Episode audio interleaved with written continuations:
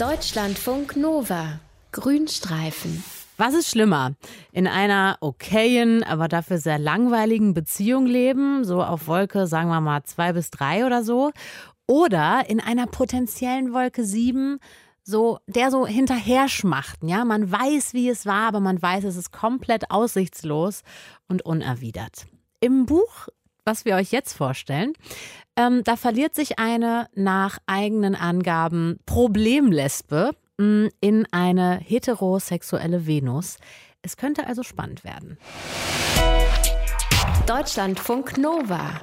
Das perfekte Buch für den Moment, wenn du alte Willst du mit mir gehen Zettel findest. Aufs Klo rennen oder eine Kippe nach der anderen durchziehen. Was anderes geht gerade nicht. Was anderes würde zur Folge haben, dass ihr leider gepflegt ausrastet. Wegen der großen Gefühle. Vor allem untenrum.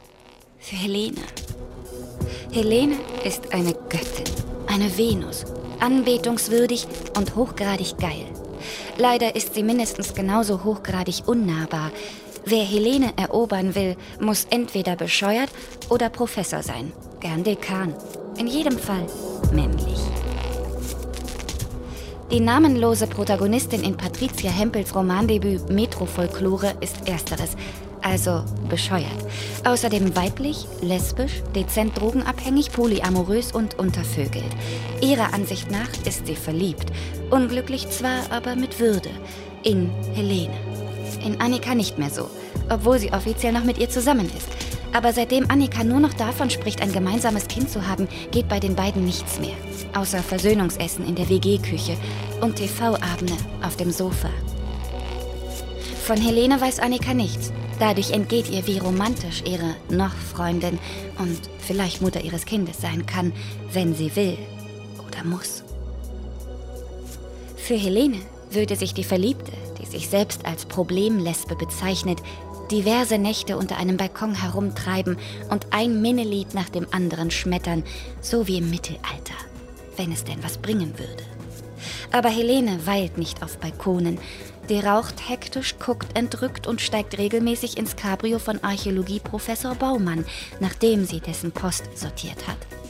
Der Anbetenden hingegen bleibt erstmal nichts anderes übrig, als weiterhin in historischen Archiven Knochen zu zählen und Scherben zu beschriften, während die Kommilitonen auf der Weihnachtsfeier, der Prä hieß, zu Saturday Night von Wickfield abgehen, schmeißt sie gelangweilt bunte Pillen ein. An manchen Tagen sucht sie bekifft in antiken Schriften, okkulten Zauberbüchern und mittelalterlichen Gesängen nach der absoluten Weisheit in Liebesdingen. Mit Sehnen nicht in Schlaf. Die Sehnsucht lässt mich nicht schlafen, da ich nachts sehr viel an dich denke. Am Campus sind sie sich das erste Mal begegnet, die angehende Prähistorikerin und die schöne Helene. Seitdem setzt sie sich in Vorlesungen immer so, dass sie Helene beobachten kann. Und wenn sie sich zu Wort meldet, dann nur in der Hoffnung, Helene könnte sich dazu herablassen, sie anzusehen.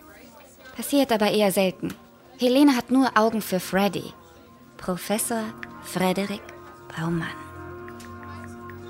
Hätte sie Helenes Telefonnummer, sie würde sie unter Julian Moore in ihrem Handy abspeichern. Gleich neben Scarlett Johansson, Romy Schneider, Siggy Stardust und Hildegard von Bingen. Ihre feste Freundin Annika dagegen ist Sarah Wiener. Wenn Annika meint, dass sie mal wieder reden müssten, kocht sie was. Nicht besonders gut, aber mit Pathos. Und meistens ist klar, was kommt. Erst Vorwürfe, dann Forderungen, zuletzt Lösungsvorschläge. Wenn man seine Ruhe haben will, muss man nur kauen und nicken. Und zwischendurch mal schlucken, auch wenn das nicht die leichteste Übung bei diesen Versöhnungsessen ist.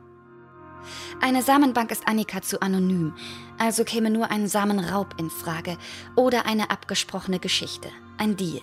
Und da käme der Conny ins Spiel. Eigentlich Konrad.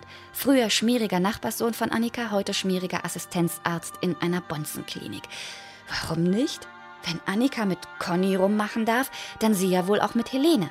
Irgendwann. Also kauen, schlucken, nicken. Der Sohn soll dann Noah heißen oder lasse. Süße Träume wecken meine Begierde, so dass ich mir wünsche, ich hätte das Glück. Sorglos eine Liebesnacht ohne Ende. verbringen zu können. So kann es nicht weitergehen. Heiße Blicke erreichen Helene ebenso wenig wie schmachtende Liebesbriefe. Die verliebte Problemlesbe braucht einen Eroberungsplan. Und in einer der Vorlesungen kommt ihr endlich die Idee. Sie muss einfach nur Helenes beste Freundin flachlegen. Frauenpower, Romantik-Overkill, multiple Orgasmen und so. Dann klappt's auch mit der Venushete. Möglicherweise. Deutschlandfunk Nova-Reporterin Lydia Herms hat euch Metro Folklore vorgestellt. Debütroman von der Schriftstellerin Patricia Hempel. Erschienen bei Tropen. Und wenn ihr wissen wollt, wie es weitergeht, dann äh, zieht euch die Story rein. Deutschlandfunk Nova. Grünstreifen.